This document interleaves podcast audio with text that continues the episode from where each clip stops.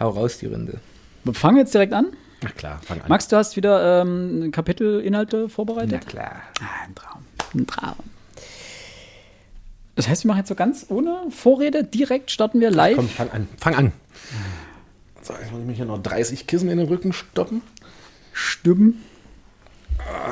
Kann man das hier auch verlängern? Du kannst auch verlängern, ja. Gucke mal. Guck mal. Oh, ach, das ist ja ein Träumchen. Schön, wie lange er ist, ne? Ne? Das sieht doch überhaupt nicht gemütlich aus, wie du da sitzt. Überhaupt ist es auch nicht. Ich, Bist du bereit, so jetzt drei Stunden zu nein, sitzen? drei, drei. Bis zur Pause. Ja, genau, Drei drei. Stunden bis zu Kapitel 4, ja. Ach, schön.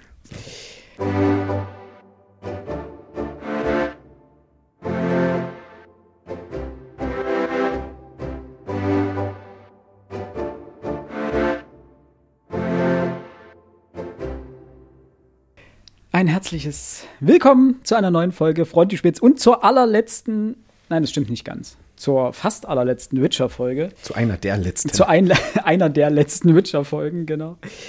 Wir haben den finalen Band der Pentalogie gelesen. Äh, wir, das sind wie immer äh, Alex, Max und äh, meine Wenigkeit Philipp.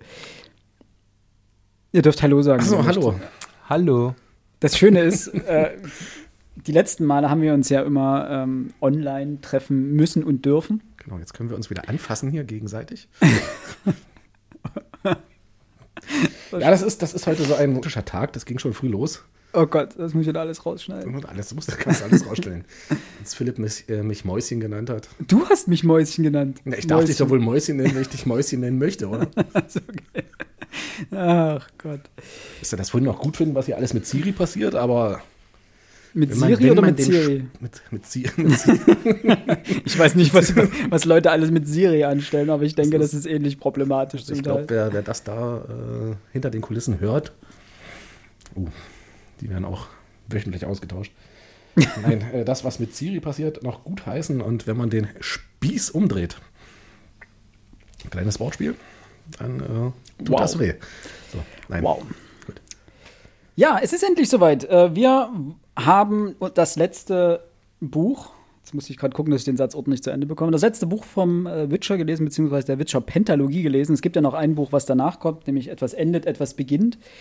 Äh, Das behandeln wir dann wahrscheinlich nächstes Jahr mal gesondert. Heute soll es um diesen fünften Band gehen, Die Dame vom See. Und da wir vermuten, dass diese Folge wieder etwas länger werden wird, werden wir es wieder so handhaben, dass wir die Folge teilen und ihr dann sozusagen im Wochenabstand die anderen Teile bekommt. Dann haben wir hoffentlich wieder so Stundenparts. Das hat eigentlich beim letzten Mal sehr viel gutes Feedback äh, von euch da bekommen. Vielen Dank dahingehend nochmal. Ähm, das hat uns, äh, also hat mir beim Schneiden sehr gut geholfen, weil ich nicht äh, 400.000 Stunden am Stück schneiden musste. Und äh, auch an, zum Anhören war das äh, jedenfalls so, wie wir das von euch gehört haben, sehr gut. Äh, da ihr euch das immer so stundenhäppchenweise gönnen konntet. Lustigerweise hat die, die ich glaube, bei der letzten Witcher-Folge war das so, es waren drei Teilen, kam die.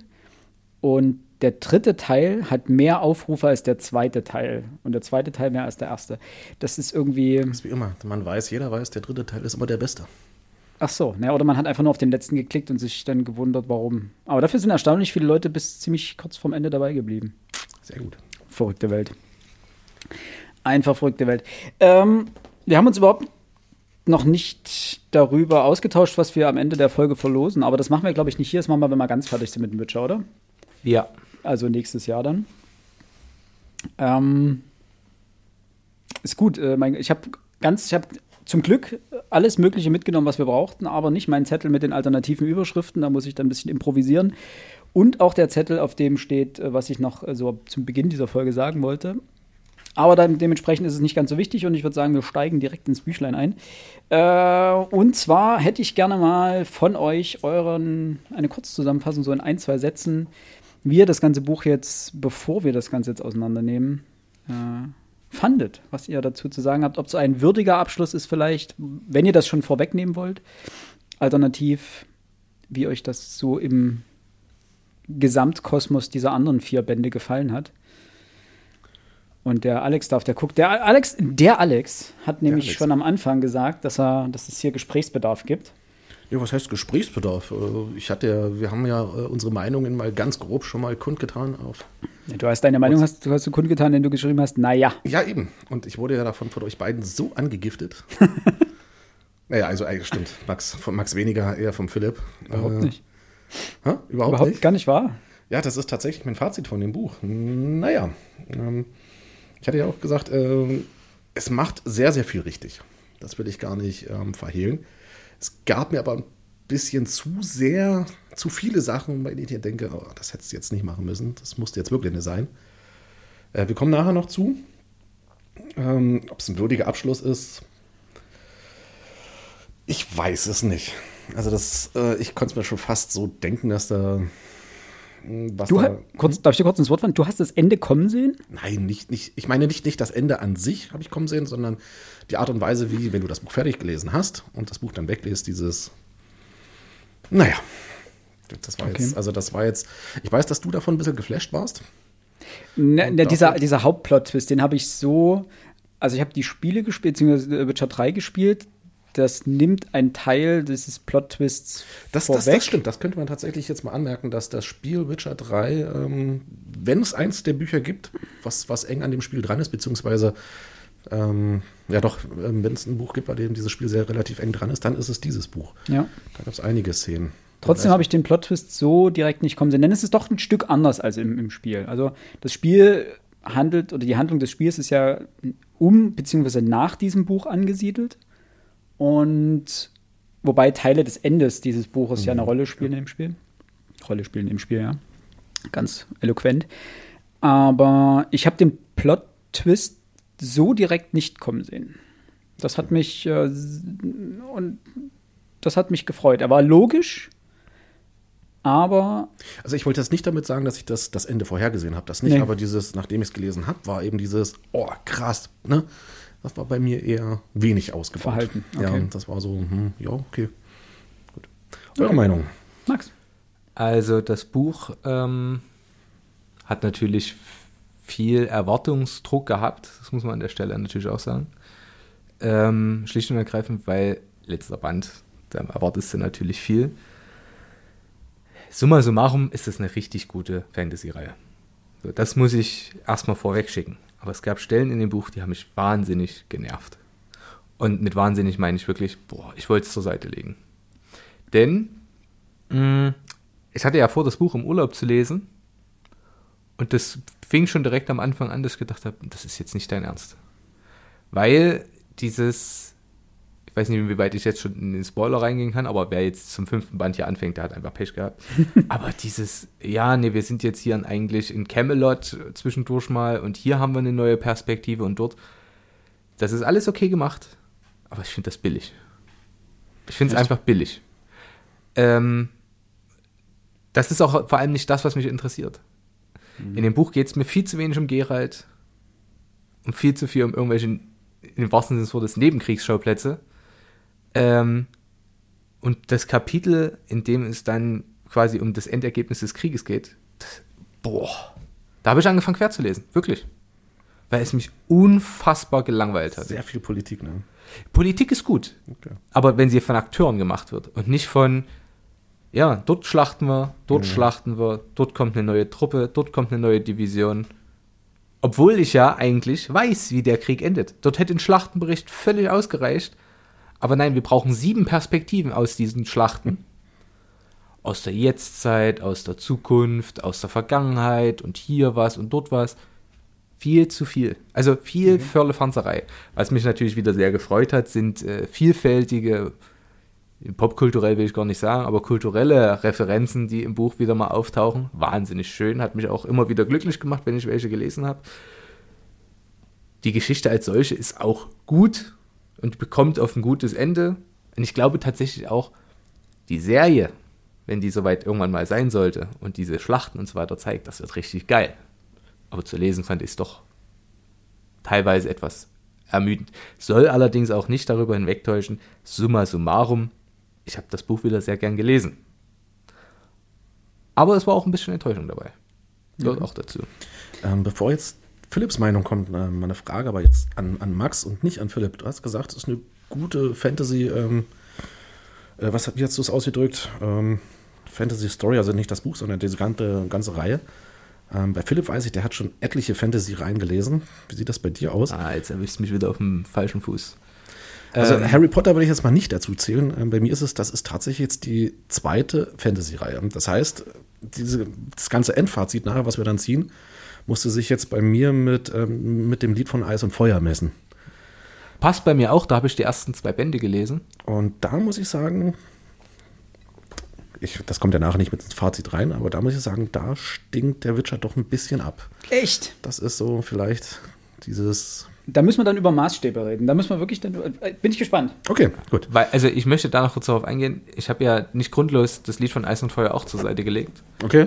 Weil der Beginn des dritten Bandes fängt mit dem an, wie auch die zweite Staffel der Serie anfängt, nämlich mit die rote Frau und das ging in der Serie zehn Minuten und dann fing die Handlung an. Aber ich lese mir davon keine 70 Seiten durch. Das, da, da, nee, da verliert mich ein Buch völlig. Es ist absolut irrelevant. Und da ist es halt das Problem, wenn man die Serie schon gesehen hat und quasi das gleiche nochmal liest, dann hat man auch nicht so viel Wille, dann zu sagen, ja, ich stehe das durch. Nee, es langweilt mich. okay. Und äh, ansonsten, ich habe nur Harry Potter ganz gelesen. Ich habe die da, mu- Merlin. da muss ich natürlich auch sagen, also Harry Potter ist natürlich, wir haben jetzt letztens wieder die Filme gesehen und je mehr du darüber nachdenkst, du kannst nur den Hut ziehen vor J.K. Rowling. Das ist richtig, richtig gute Fantasy.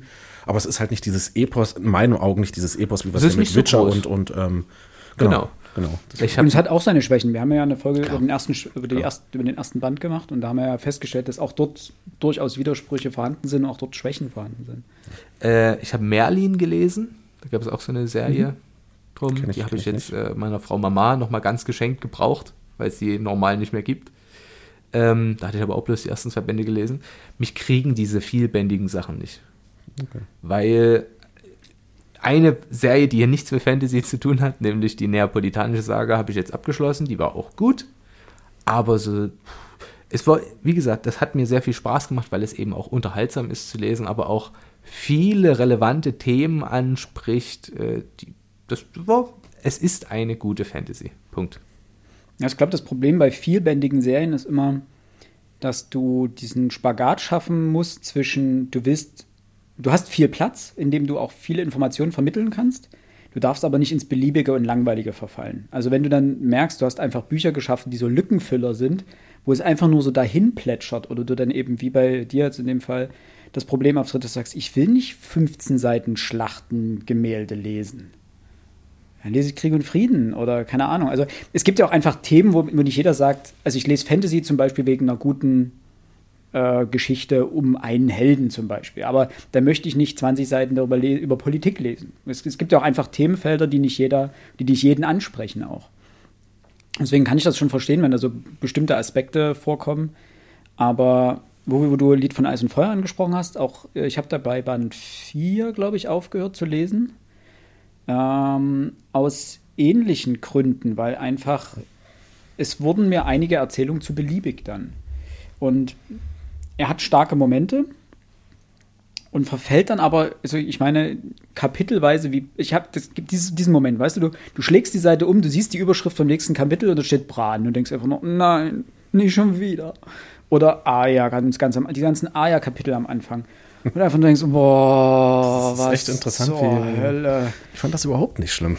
Also ich habe es am Stück gelesen und das Genau, das mein- meinte ich halt mit den Maßstäben, ne? dass man, man sagt, Ja. ähm, wenn man jetzt an ein anderes Fantasy-Werk, wenn man sich dann darauf au daran aufhängt, dass zum Beispiel, da kommen wir dann dazu, ich habe nämlich ein Wort hier drin, wo ich mich gefragt habe, was soll dieser Begriff hier drin, aber da war, muss man gucken, ob das der Übersetzer vergurkt hat, aber egal. Hängt man sich an so einer Kleinigkeit dann so extrem auf, dass es diesen kompletten Zyklus ruiniert? Oder tut man es im Endeffekt wie beim Lied von Eis und Feuer, wo man sagt, dieses Gesamtepos ist so groß und so gut durchdacht, das ist einfach großartig. Und dann stören mich diese Kleinigkeiten nicht. Dann, ja, dann gibt es halt mal Schwächen da drin und dann gibt es mal langweilige Erzählungen. Oder beim Rat der Zeit, wo du sagst, äh, das ist so auserzählt. Er, der Typ ist kein wirklich guter Erzähler, aber er hat sich eine Welt ausgedacht, die so komplex ist und wo so viel ineinander greift. Es wirkt so lebendig, dass du ihm diese kleinen Schwächen verzeihst. Und darum geht es ja letztendlich, gerade bei solchen großen Epen, äh, die über mehrere Bücher hingehen, verzeihst du ihm die kleinen Schwächen und hat es genügend Stärken, dass es, dass es wirklich ein großes Epos ist, wo man sagen kann, boah, eins der Fantasy-Meilenwerke äh, ever. Oder Meilensteine übrigens. mein, nee, ist ein, ist ein Meilenwerk. Ähm, danke. Das kommt heute noch häufiger vor, wahrscheinlich. Ich werde eingreifen. Ja, okay. Sätze, die anders enden als man isst Kartoffel. ähm, oder nicht. Und daran muss man das letztendlich natürlich messen. Und ich muss sagen, das hat äh, auch ich habe Kleinigkeiten in dem Buch gefunden, die mich gestört haben, wo ich mich an, wo ich mich gefragt habe, hä, warum jetzt, weshalb, wieso? Es gab auch Stellen, wo ich mir dachte, das ist jetzt einfach zu viel, was du vorhin meintest, Max. Ja, das ist nett, aber hm? ich fand die verschiedenen Perspektiven konsequent. Er hat das vorher schon gemacht, er hat das auch hier weitergemacht. Das hatte für mich diesen ähm, es hat für mich was von Geschichtsschreibung. So funktioniert Geschichtsschreibung, als hätte er Quellen gewälzt und diese Quellen erzählerisch aneinandergehangen. So fühlt sich dieses Buch an. Also es fühlt sich ja nicht an, wie als hätte er das geschrieben, weil er sich das ausgedacht hat, sondern als hätte er es geschrieben, als hätte er irgendwo eine Quelle gelesen und dann noch eine Quelle und noch eine Quelle und die hätten zusammen so ein Bild ergeben. Und das macht das Ganze für mich auch so charmant. Und ich hatte, ich habe das relativ schnell am Stück gelesen. Es gab wenig Passagen, wo ich mich wirklich, ne, gelangweilt nicht, aber wo es mich genervt hat. Also so ganz so schlimm war es bei mir nicht. Und den, den eigentlichen Hauptplot-Twist am Ende habe ich so nicht kommen sehen. Also ich muss sagen, Chapeau. Und die größte Stärke, das noch kurz bevor wir dann in die Spoilerwarnung starten, Sapkowski schafft es, über viele Bände Charaktere zu schaffen, die einem wirklich ans Herz wachsen. Und das in all ihrer Ambivalenz auch. Also eine Jennifer ist kein sympathischer Charakter. Ciri auch nicht. Ciri auch nicht. Weniger denn je, ja. Äh, aber trotzdem wachsen sie dir ans Herz und trotzdem kannst du ihre, ihr Verhalten zum Teil nachvollziehen. Ähm, und es ist umso tragischer, wenn du merkst, was mit diesen Charakteren passiert. Und das, das schafft Sapkowski wie wenig andere Autoren im Fantasy-Genre, muss man dazu sagen. Ne? Also wir bleiben mal im, im Genre. Das fand ich zum Beispiel auch stärker als bei ähm, Lied von Eis und Feuer. Die Bindung zu den Charakteren fand ich hier wesentlich tiefer als äh, beim Lied von beim, Feuer. Nach dem vierten Band oder eigentlich immer nach dem zweiten Band, ja, dementsprechend hast du aufgehört. Ähm, Ja, genau. da ist ja noch viel, was du nicht gelesen hast. Ja, ja, richtig. Ja, viel Vollkommen. Leid, was, was, was man erlebt mit den, mit den Figuren. Ja. Aber egal, gut. Okay. Gut. Wollen wir einstarten? Wollen wir, ein, wollen wir einstarten? Sehr schön. Wie immer hoffe ich, zumindest, dass es unser, äh, unsere Herangehensweise sein wird, gehen wir wieder kapitelartig durch. Ich denke, das können wir dem. Wir hatten ja so ein bisschen die Befürchtung, weil der Band ja noch ein Stück dicker ist als der Vorgänger, dass wir, dass es ein bisschen öde wird, wenn wir das, auch das hier kapitelweise machen. Wir haben aber festgestellt, dass die Kapitel, dadurch, dass es der letzte Band ist, wesentlich straffer erzählt sind, wesentlich dichter erzählt sind, dass man äh, weniger logischerweise daraus mitnehmen kann für zukünftige, äh, zukünftige Ereignisse, da ja einfach sich viele Handlungsstränge schließen. Und dementsprechend können wir das, glaube ich, so machen und die Kapitel dann trotzdem relativ schnell auch abarbeiten, gewissermaßen. Deswegen würde ich sagen, ja, gehen wir wieder kapitelweise vor. Max hat freundlicherweise wieder kurze Zusammenfassungen erarbeitet, um was es in den Kapiteln geht, dass jeder von euch und jede von euch, die das Buch schon gelesen haben oder hat, äh, und das vor einer ganzen Weile einfach kurz wieder auf dem aktuellen Stand ist, was passiert in dem Kapitel. Ah, okay. Und dann sprechen wir über die wichtigen Stellen darin. Feuerfrei. Also, im ersten, das erste Kapitel ist sehr kurz. Das ist quasi wirklich bloß eine Exposition. Und, und mit Exposition meine ich nicht mal zehn Seiten. Doch zehn Seiten. Ähm, Ciri ist in einer anderen Welt bzw. Dimension. Ein Ritter nähert sich ihr, er denkt, sie sei eine Fee. Sie klären grund, grundlegende Umstände dieser Welt, in der sie sich gerade befinden. Und Ciri soll ihm ihre Geschichte erzählen. Das ist im Grunde genommen das, was hier passiert. Genau. Ähm, ich habe keine Anmerkung weiter dazu. Das Problem ist, und das hatte ich vorhin schon angedeutet, boah, Das hat dir nicht gefallen? nee, fand ich ganz, äh, wirklich, fand ich ganz schwierig, um A, wieder reinzukommen in den fünften Band, nachdem man den vierten gelesen hat. Mhm. Und B, ich finde, das braucht es einfach nicht. Na klar, wenn du das Ende siehst, dann ist es sinnhaft, das kann man so machen. Aber hätte er es nicht gemacht und hätte auch das Ende anders geschrieben, dass Ciri jetzt in einer anderen Dimension oder einer anderen Welt weiterlebt. Oh, das äh, war, also ich fand es nicht notwendig. Das hat mich nicht abgeholt. Das, das fandst du schlimm? Fand, nee, nicht schlimm. Es liegt immer in der Hand des äh, Autoren oder der Autorin, in dem Fall des Autoren, ob er das möchte oder nicht. Ich kann das nachvollziehen. Ich nehme übrigens das Wort schlimm mal wieder zurück. Äh, kritikwürdig. Kritikwürdig, ja. Definitiv kritikwürdig. Ähm, ich habe das auch gelesen und das passt so. Aber ich finde das einfach, das gibt mir nichts. Das gibt mir Mhm. wirklich tatsächlich mal nichts.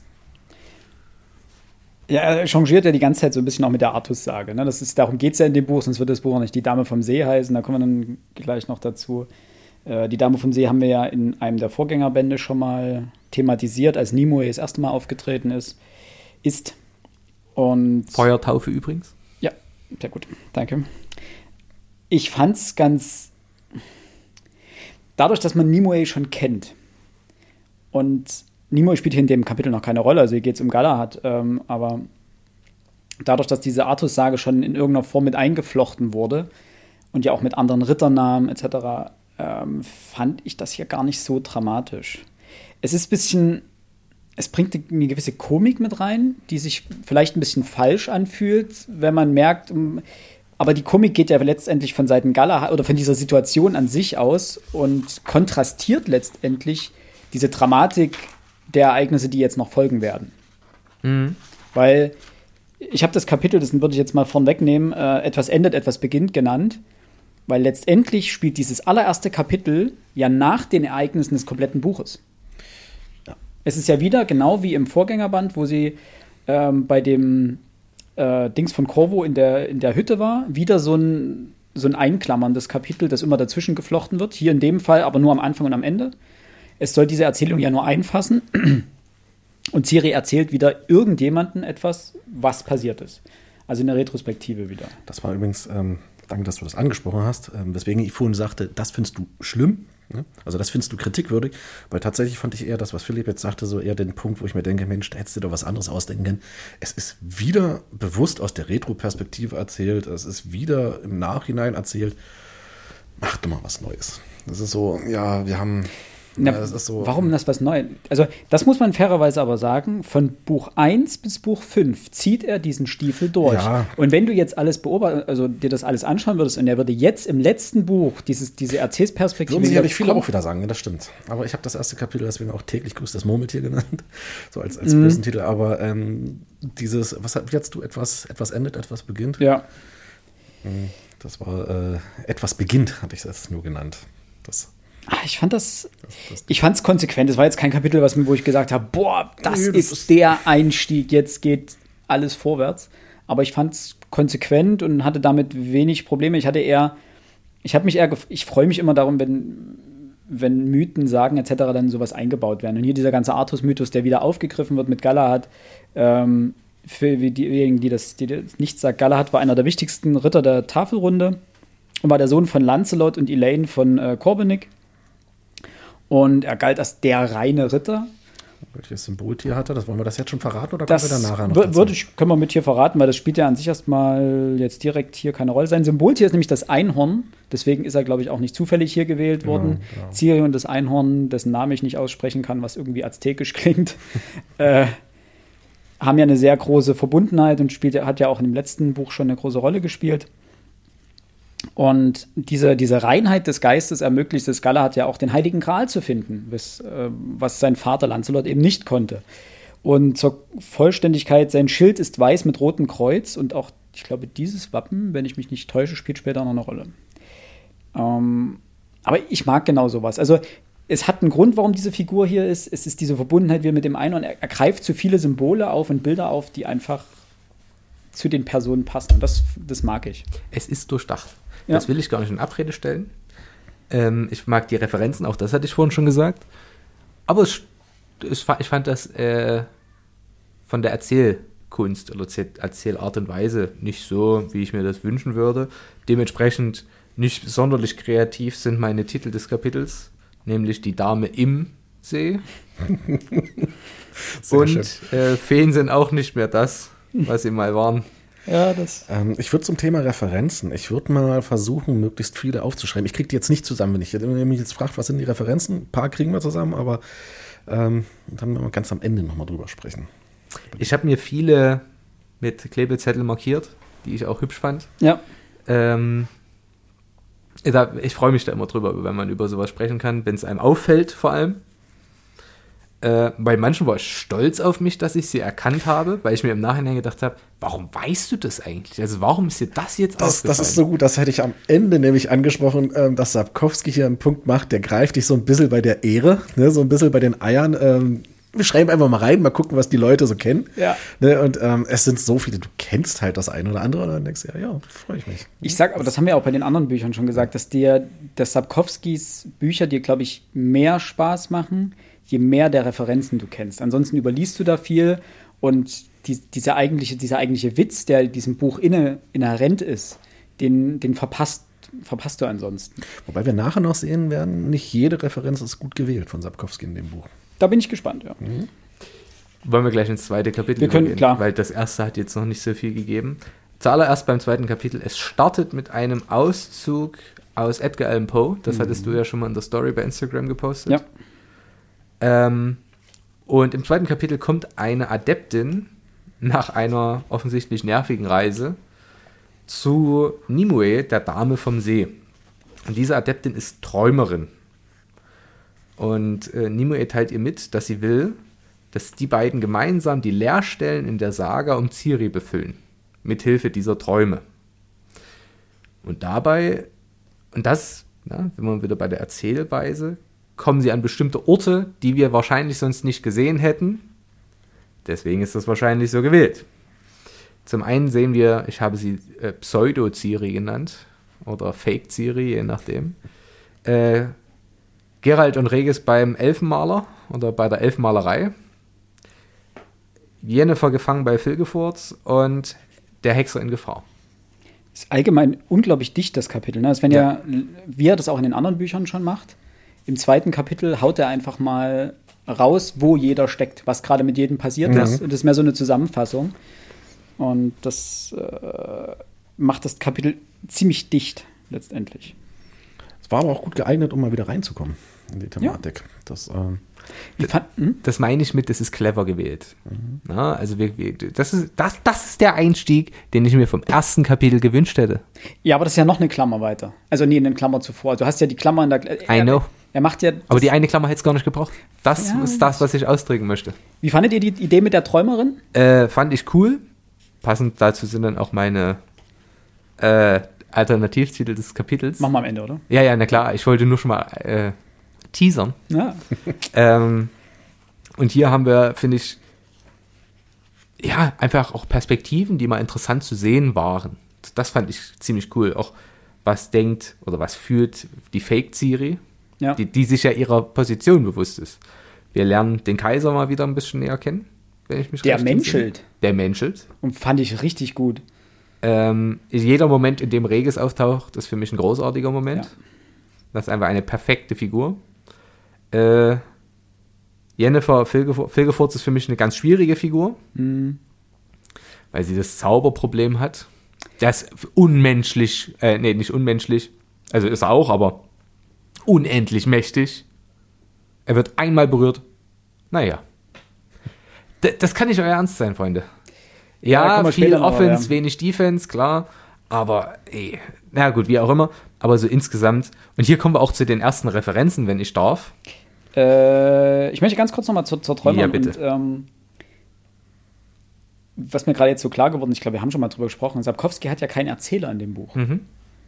Das heißt, er ist ja gewissermaßen gezwungen, wenn er das so fortsetzen will und keinen Erzähler einführen will, muss er jede Perspektive, die er darstellen will, durch eine Person darstellen. Weswegen es am Ende auch dazu kommt, dass es so zerfasert, weil er irgendeinen Unterleutnant aus irgendeinem Regiment plötzlich einflechten muss, der ihm die mögliche Erzähl- und Perspektive gibt. Zwischendurch ist eine Katze Erzähler. Finde ich so gut. Das war richtig gut Das gemacht. ich Das, so muss man gut. einfach auch ihm lassen.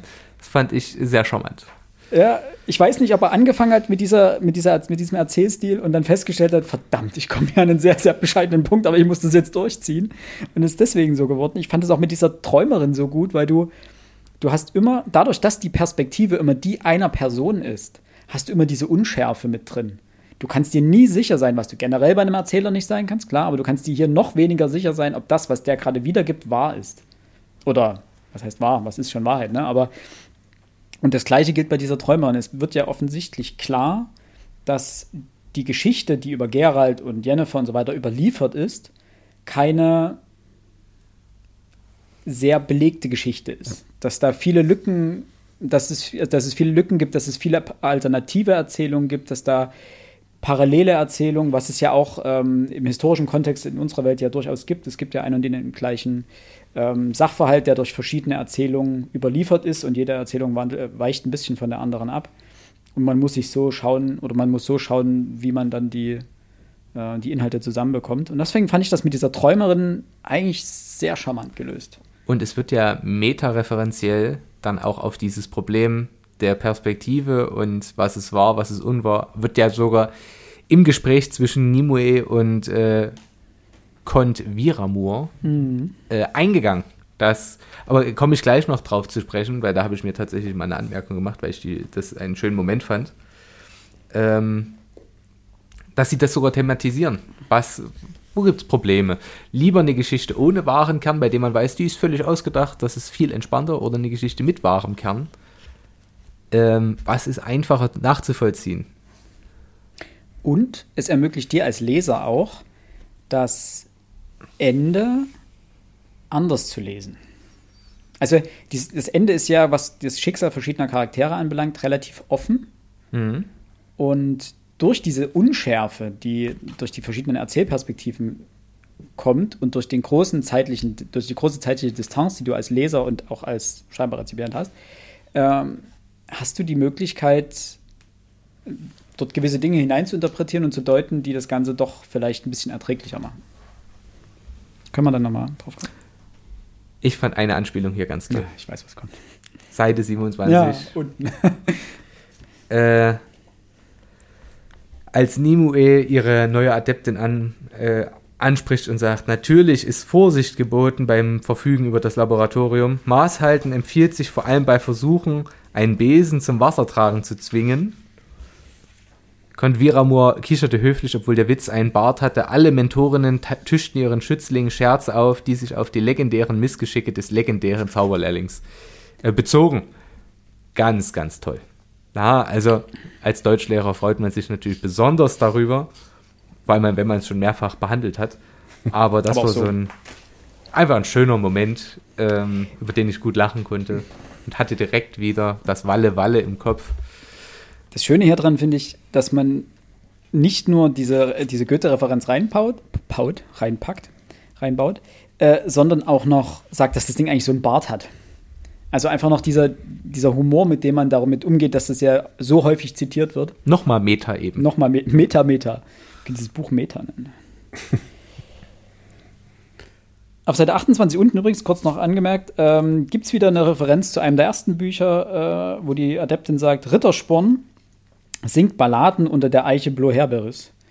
Das ist ja, das kennen wir ja auch schon aus, ich glaube auch Zeit der Verachtung, da hat er da unten drunter gesungen und auch in irgendeiner Kurzgeschichte. Also das, dieses Thema kommt ja immer wieder. Und das haben wir auch schon thematisiert. Das werden wir jetzt bei den restlichen Sachen hier nicht nochmal ansprechen, aber Sapkowski greift immer wieder alte Sachen auf. Du hast immer wieder die Bilder im Kopf, die aus anderen, aus den Vorgängerbüchern. Und das finde ich erzählerisch immer sehr stark. Du hattest dazu gesagt, äh, nachgeguckt, was diese ganzen äh, lateinischen Begriffe heißen. So mhm. zum Beispiel ad usum delphini. Genau. Äh, ich gucke gerade, wo das erste Mal taucht das, glaube ich, auf, auf Seite 30. Ich ja, da habe ich es auch und auf Seite 32. Äh, auf Seite 32 hatte ich es mir markiert, weil dort wird es klarer auch vom, vom, vom Thema im Buch. Eine, wie du es so schön gesagt hast, gereinigte Version für Kinder, ein Bruchstück ad usum delphini. Und äh, ad usum delphini heißt äh, zum Gebrauch des Dauphins. Also Dauphin ist ja der französische Thronerbe und bezeichnet ursprünglich äh, die Bearbeitung klassischer antiker Texte die je nach Herrscher, herrschender Moralvorstellung in Anführungsstrichen entschärft wurden und ähm, um so passend für den Dauphin zu sein. Also man hat äh, Cancel Culture. Can eigentlich Cancel Culture, genau. Man hat wenn man es überspitzt ausdrückt. Genau. Aber man hat sozusagen dem Dauphin von Frankreich immer sehr genau ausgewählte Texte und bearbeitete Texte äh, vorgelegt. Und daraus wurde dann eben dieser geflügelte Begriff ad usum Delphini. Gut, ich hatte eine ganz andere Theorie, was das heißen könnte. Echt? Ja. Ich hatte bei Del, äh, De, De, äh, Delphini, ähm, war ich bei Delphi, dem Orakel. Mhm. Dass es damit irgendwie zusammenhängt, ist so zur prophetischen Nutzung. Aber natürlich passt das viel besser hier rein. Ich habe mich aber auch nur am Begriff festgehalten, nicht am Kontext. Ich fand auf der Seite übrigens noch viel schöner, nämlich genau das, was ich vorhin meinte, zu Le Legenden und Sagen. Wenn Nimue sagt, ähm, Zusammengefasst, äh, zusammenfassend gesagt ziehe ich die Legenden vor, die sich stärker an die Regeln der Legende halten. Nicht sagen mit der Wirklichkeit vermengen, nicht versuchen die einfache und geradlinige Märchenmoral mit der zutiefst amoralischen historischen Wahrheit zu vereinbaren. Ich ziehe Legenden vor, zu denen Enzyklopädisten, Archäologen und Historiker keine Nachworte schreiben, solche, deren Konvention frei von Experimenten ist. Ich ziehe es vor, wenn der Prinz auf den Gipfel des gläsernen Berges steigt, die schlafende Königstochter küsst, diese erwacht und beide danach lange und glücklich leben. So und nicht anders muss eine Legende enden. Und das finde ich, darüber nachzudenken, und genau das ist ja auch das, was die beiden dort machen. Von was lassen sie, äh, oder die Träumerin muss sich ja ähm, inspirieren lassen, um Ja. auf gute Träume zu kommen. Von was lässt sie sich äh, inspirieren und wo geht's hin? Das fand ich, es war einfach ein schöner Moment. Und mir, ich überlege, es gibt ein tolles Filmzitat über, ich glaube, es stammt aus Inglourious Bastards. Wenn, wenn Christoph Waltz am Anfang in der ersten Szene bei dem Franzosen im Haus ist und sagt, naja, äh, erzählen Sie mal, was Sie über die jüdischen Familien wissen. Und er sagt, ja, das sind bloß Gerüchte. Und dann sagt Christoph Waltz, ach, Gerüchte sind doch toll. Da ist doch immer ein bisschen, wo, wohingegen die Wahrheit immer so anstrengend ist.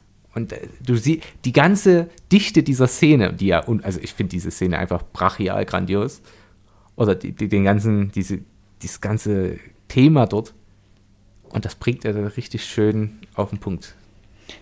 Und sind wir ehrlich, auch das wieder ist schon quasi ein Foreshadowing auf das Ende. Denn das Ende ist legendenhaft geschrieben. Das lässt dir nämlich genau diese, diesen optimistischen Ausweg, lässt es dir offen. In seiner ganzen, also wo du, du hast dieses Gefühl, dass die, Anführungsstrichen, Wahrheit viel unangenehmer ist, viel brutaler, viel schlimmer letztendlich. Und diese, diese ganzen Anspielungen auf dieses gewisse Happy Ending, das klingt komisch. oh Gott. Ähm, lassen dich auch da wieder auf das Ende hoffen, in dem Fall. Auf ein gutes Ende hoffen.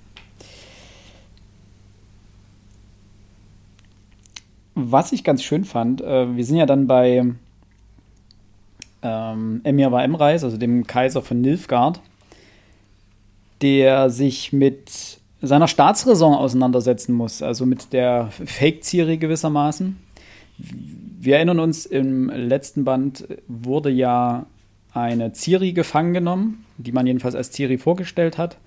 Und das ist ja scheinbar nur ein einfaches Mädchen, die man aber aus politischen Gründen nutzte, um vorzeigen zu können, dass man die Thronerbin von Zintra gefangen hat und dementsprechend sie jetzt verheiratet wird mit Emir Emreis und der Kaiser dementsprechend ein Anrecht auf den Thron von Zintra hat.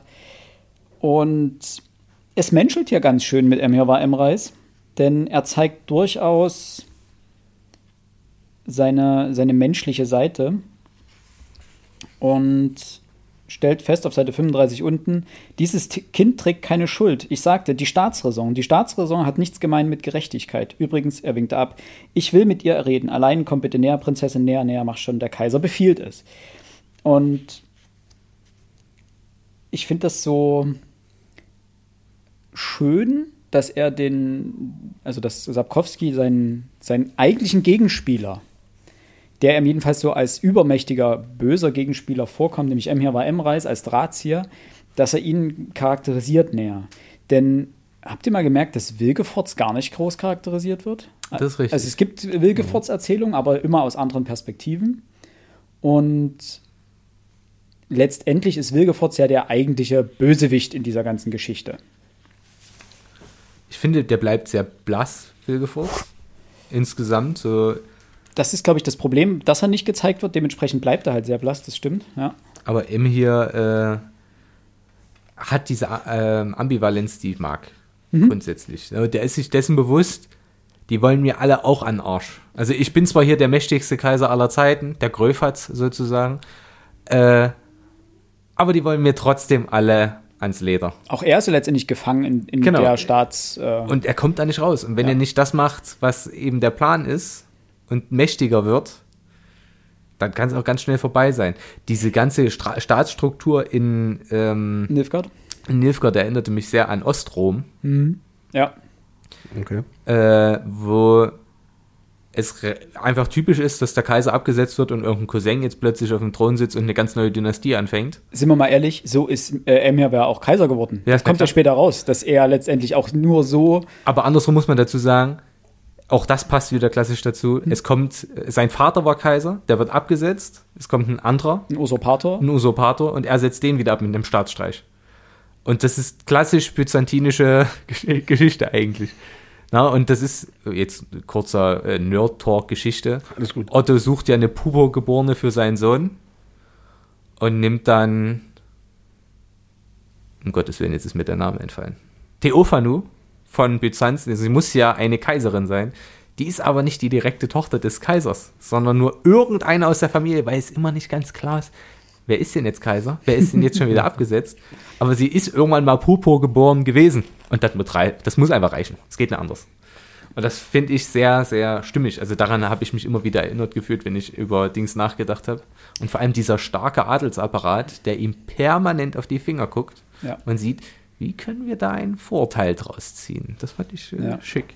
Dann kommt ja auch dieses ganze Thema mit der Idoneität mit dazu. Also nicht umsonst haben äh, Kaiser und Könige unglaublich viele Geschichtsschreiber beschäftigt, die nichts anderes getan haben. Also ich glaube, solche Begriffe darfst du dir einfach reinhauen. Also diese Idonität, äh, das ist eigentlich die Befähigung. Die Herrschaftslegitimation, Genau, genau. Die halt häufig irgendwo geschichtlich, also Ich wollte es gerade noch herleiten, aber Okay, ich- okay. äh, alles gut.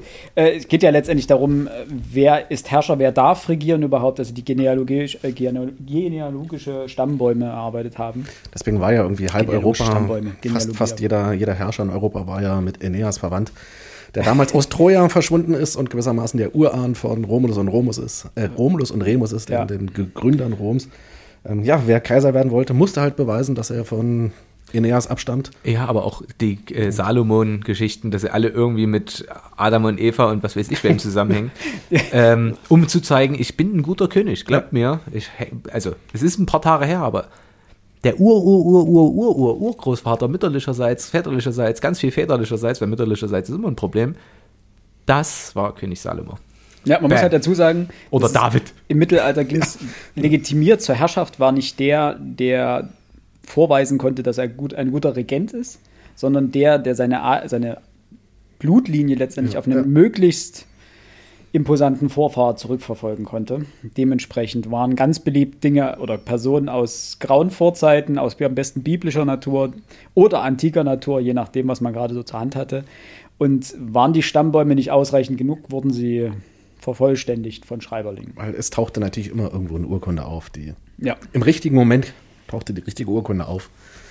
Ähm, das war schön. Und ähnliches passiert hier, das finde ich gut. Ich finde dieser, dieser ganze politische Aspekt, ich kann mir vorstellen, dass für viele der Poli Politikaspekt in den Büchern anstrengend ist, weil er nimmt wirklich viel Raum ein. Also ich finde auch gut, dass diese Bücher heißen ja nicht die, also innen drin steht zwar dann, glaube ich, irgendwie die, die Hexer-Saga, aber es steht nicht die Saga von Geralt von Riva drin oder der Witcher oder darum geht es ja letztendlich auch nicht. Und das äh, nimmt man, glaube ich, immer falsch wahr. Man heißt ja immer, ja, hier, lies mal die Bücher von Geralt von Riva und der Hexer und so weiter. Aber letztendlich ist er ja nicht die tragende Person. Um ihn geht es ja, ich, ich glaube, er kommt von den Hauptpersonen weniger vor als viele andere. Ich fand auf Seite 48 noch ganz toll wieder mal den, das Aufgreifen dieser Malerei. Ja. Ähm, weil ich, die Vorstellung finde ich immer noch ulkig, dass es eigentlich Elfen waren, die unsere Höhlenmalerei gemacht haben und uns einfach damit narren wollen. Äh, das fand ich sehr, sehr, sehr schön. Vor allem, weil es ja davor um Zeichnungen geht. Ja. Ja. Zwischen Nimue und Gon, ich habe ihren Namen schon wieder Convira vergessen. Moor, glaube ich. Oder so. Genau, irgendwie soweit. Ähm, und dann kommt eben, ja, das hat sich alles bloß ein Elf ausgedacht. Das, das war. Das, das ist einfach, wie schwer Geschichtsschreibung ist, wenn man sich darüber, na äh, wenn man darüber nachdenkt oder wenn man sich darüber klar wird. Klar, es ist sehr unwahrscheinlich, dass unsere, also in unserer re reellen Welt, dass das wirklich von Elfen gemalt wurde. Aber wie lustig wäre es, wenn es einfach sich jemand ausgedacht hätte. Wie lustig wäre einfach, wenn irgendein Neandertaler getrollt hätte und Ja. eben genauso Mist gemacht hätte. So, wenn sich darüber im Klaren gewesen wäre, dass nach eben viele Generationen noch Menschen kommen und dann hätte sie einfach getrollt, indem er irgendwas an die Wand geschmiert hätte. Ja, ich finde das super. Ja. Auf Seite 42 gibt es irgendwie einen Herr der Ringe-Moment äh, mit dem äh, in der Mitte nichts, ein Gewühle von Menschen, äh, von Pferden, Menschen und Waffen. Die Menschen drängten sich und brüllten. Jemand sicherlich, ein Verrückter, schrie, die Adler, die Adler. da muss ich irgendwie an Herr der Ringe denken. Es, ist, es gibt dann noch zwei, drei andere Herr der Ringe-Momente. Ah. Fand ich gut. Das wurde eine Referenz, die habe ich nicht gerafft.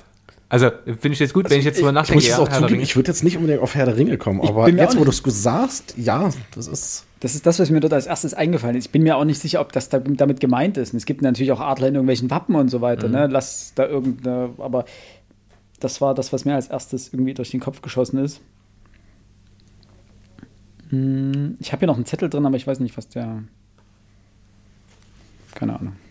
Das hatte ich auf den Kometen vielleicht bezogen. Ich fand es schön, dass äh, Emir Emreis dann seiner falschen Ciri verspricht, obwohl sie dann ja überflüssig zu werden scheint, äh, dass, sie, äh, dass ihr kein Haar gekrümmt werden solle. Wobei, das muss man fairerweise auch dazu sagen, wie das Ende zeigt, könnte das auch Kalkül gewesen sein. Man weiß ja nie, wann man so jemanden nochmal braucht. Und ich fand schön, wie Gerald, also wir springen ja dann zu Gerald, der zurzeit mit seinen Freunden, äh, mit Angelo, An, Ange, Angel Lumen. Angelume, ach Gott, äh, Kahir und Milva und Regis in Toussaint verweilt. So, jetzt haben wir den Faden wieder. Und dort eigentlich, äh, ja, Brot und Butter verdient, sich als Hexer verdingt und nebenbei mal wieder eine Zauberin verführt. So weit sind wir noch gar nicht. ich verführen? Passiert Doch. das schon in dem Kapitel? Ja, also jedenfalls wird er hier zum Charmeur. Ich fand das sehr großartig. Welche Seite? Seite 53. Ähm, Ach ja, ja. Als sie. Mh, ja. Ich fand das unglaublich gut. Eine Zeit für, für körperliche Zärtlichkeiten und eine Zeit, sich ihrer zu enthalten? Nein, nimm das nicht so wörtlich. Nehmen wir lieber an, dass jetzt die Zeit der Komplimente ist. Sich ohne Komplimente zu lieben, kommt mir physiologisch vor. Und Physiologie ist platt. Mach mir Komplimente. Niemand, von der Yaruga bis zur Buina, hat ein so schönes Popochen wie du. Na prima, jetzt hast du mich zur Abwechslung zwischen irgendwelchen barbarischen Flüsschen im Norden einsortiert. Mal ganz abgesehen von der Met Qualität der Metapher, hättest du nicht sagen können, von der Alba bis zur Welde oder von der Alba bis zum Sans-Retour? Ich bin meinen Lebtag noch nicht an der Alba gewesen. Ich versuche Urteile zu vermeiden, die nicht von gründlicher Erfahrung untermauert sind. Also Und dann dreht sie ihm aber wieder den, die Worte im Mund rum und Ja. sagt: Ich darf also annehmen, dass du genug Proportion gesehen hast. denn davon war ja die Rede. Ah, und dann merkst du wieder: Mmm, Gerald. das hättest du wissen müssen. Und sie stellt auch noch die Gretchenfrage: Wie viele Frauen hattest du vor? mir? Und er antwortet, und das passiert auch später im Dialog mit Jennifer, keine, du bist meine Erste. Na endlich. Es ist, aber sie weiß auch, dass er lügt. ja, das aber es ist ist- okay. Und das passiert bei Jennifer am Ende dann auch. Ne? Also Jennifer fragt ihn ja, um das jetzt hier vorwegzugreifen, hattest du Frauen in der Zwischenzeit? Er sagt, nein. Okay. Wobei da ich mir nicht ganz, bin ich mir nicht ganz sicher, ob er, ob er sich mit der Lüge schützen wollte oder die Frauen mit der Lüge schützen wollte. Ja, da bin ich mir das, Das stimmt. ist, äh, Ja. Ah. Sehr schön. äh, wir können bloß festhalten, Gerald geht es dort in Toisson außerordentlich gut. Was ja auch Absicht ist. Weil wir lernen ja, wir stellen ja fest, dass es, äh, wie heißt die Zauberin? Ich habe es gerade überblättert. Was Fringilla Vigo? Fringilla. Ja, Fringilla Vigo war das. Äh, die ihn ja ähm, durch die, also die Zauberin-Loge, die ja seit dem letzten Buch existiert, hat ja ganz eigene Pläne mit Ciri und dem älteren Blut. Und sie, in ihrem Interesse liegt es, dass Geralt in äh, Toussaint bleibt und Toussaint nicht verletzt, verlässt und sich nicht einmischt sozusagen in die Vorherbestimmung. Äh, was ich aber ganz interessant, das kommt, dann- kommt dann später nochmal ein ganz interessanter Moment. Denn alle denken ja, dass wenn Geralt sich in irgendeiner Form einmischt, dass das die Vorherbestimmung kaputt machen würde. Sie alle haben dieses Thema, erst ganz am Ende stellt ja auch ähm, Der Hohe Rat. Der Hohe Rat und die Loge und so weiter stellen ja erst ganz am Ende fest, dass die Vorherbestimmung anders funktioniert, dass sie eben sich nicht durch Einmischung von dritter Seite beeinflussen lässt. Und das ähm, fand ich ein ganz schönes Spiel mit dem ganzen Thema Ja. Destiny, ähm, Schicksal. Dankeschön. Destiny's Child. Äh, Auch, auch die. habt ihr noch Anmerkungen für das Kapitel? Weil meine Alternativkapiteltitel ganz süß sind. Ganz süß. Bildergeschichten.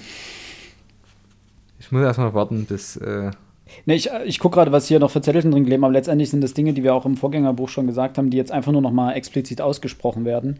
Äh, als äh, Jennifer bei, in der Gefangenschaft bei Wilgefortz ist, erstens wird sie wirklich brutal gefoltert. Ja. Also das, das ist- also die, war, die Szene war schon im Vorgängerbuch unglaublich unangenehm zu lesen.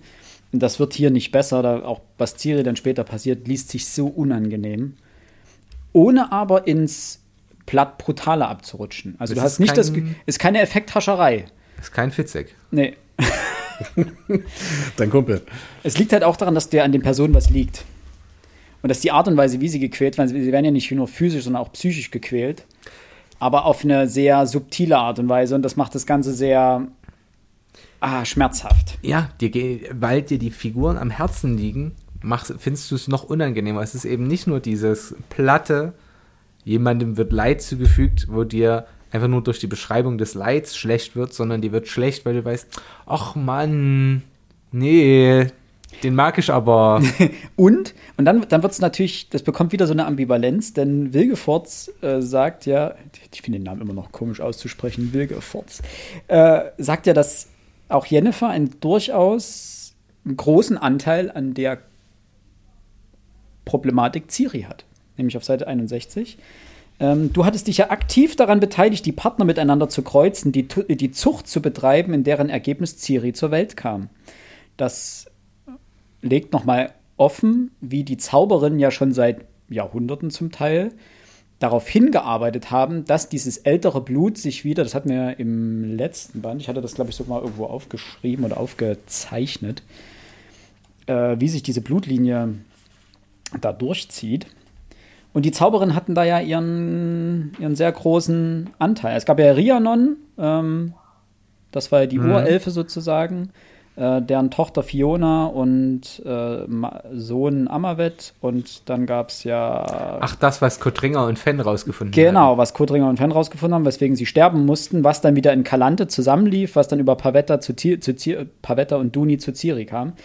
Äh, dieses ältere Blut und wie es funktioniert, ich habe das hier sogar, ne? Ah, wunderhübsch. Wunderhübsch, ne? Ähm, Bitte in die Story posten. naja, man kann nicht so viel rausnehmen. Ich glaube, das hat irgendjemand anders schon mal hübscher gemacht. Ist doch egal. Aber vom Prinzip her wird hier einfach noch mal der Finger in die Wunde gelegt, dass auch Jennifer, das sind halt alles keine unschuldigen, Beteilig unschuldigen Beteiligten, sondern die hatten durchaus einen Anteil daran, dass es zu dem gekommen ist, wo, wo es jetzt ist. Das wird ja später nochmal thematisiert, wenn mich nicht alles täuscht. Wenn jetzt so richtig. Ich habe bloß leider nicht notiert, wo. Aha. Könnte aber bei diesem Zettelchen gewesen sein. Dass da auch sehr, sehr viel ja, das schwaches Blut gezüchtet wurde.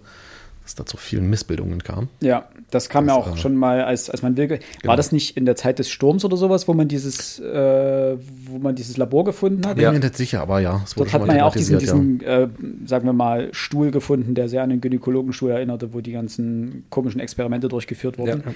Die ja auch so ein bisschen, sind wir ehrlich, an die Experimente aus dem Zweiten Weltkrieg erinnerten. Ne? Gerade in Südamerika mit den Zwillingsgeburten und dem ganzen Kram.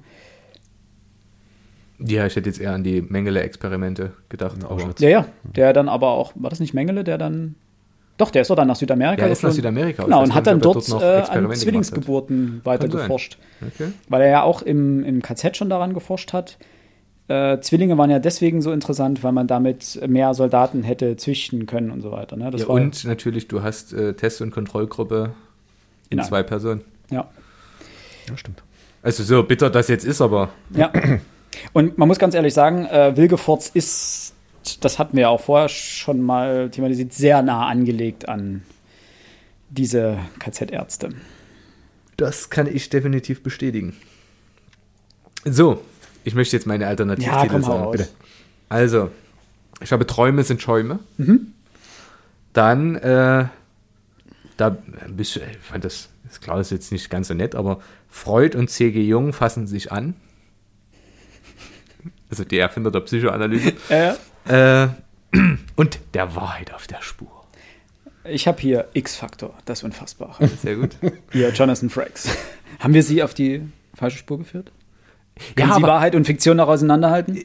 Glauben Sie, das ist wirklich so geschehen? ja, ja, und am Ende per, per, wirklich Quellenangabe wie im ersten Semester Geschichtsstudium. Ja, genau das ist in einem Pärchen in Florida passiert. Vielen Dank. In den 1970er Jahren äh, hat sich diese Geschichte in Süden Floridas zugetragen. Vielen Dank, damit, ja, dann muss es stimmen. Wenn du das sagst, dann muss es stimmen. Das würde, glaube ich, heute nicht mehr standhalten. Fußnote, ja, das war wirklich so. Punkt. Danke. True that, bro.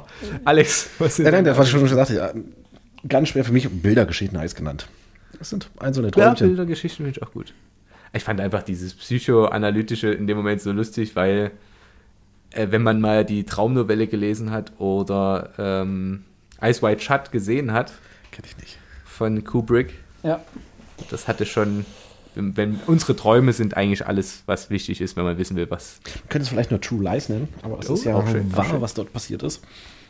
So, an dieser Stelle möchten wir uns für diese Woche bei euch verabschieden. Nochmal eine kleine Entschuldigung, dass die Folge ein bisschen später kam. Die äh, technischen Probleme hatten sich ein wenig hier durchgezogen. Lag in diesem Fall daran, dass wir mal wieder vor Ort aufgenommen haben und dementsprechend eine andere Aufnahmesoftware genutzt haben als das letzte Mal oder beziehungsweise die letzten Male. Ähm, dementsprechend entschuldigt bitte auch die kleineren äh, Neben- und Störgeräusche, wenn zum Beispiel mal jemand gegen das äh, Stativ getreten hat. Äh, wir versuch, haben natürlich versucht, das so weit es geht zu vermeiden, aber hin und wieder ließ sich das nicht verhindern. Und äh, dadurch, durch die andere Aufnahmesoftware konnte ich auch die, diese Störgeräusche nicht wirklich gut rausschneiden. Aber lange Rede, kurzer Sinn. Vielen Dank fürs Zuhören bis dahin. Die nächste Folge bekommt ihr nächste Woche Donnerstag, dann hoffentlich auch pünktlich, weil jetzt sollte ja eigentlich alles klappen. Äh, wir hoffen, es hat euch bis dahin gefallen und gebt uns gerne ein Feedback. Ansonsten bleibt gesund und bis nächste Woche. Tschüss.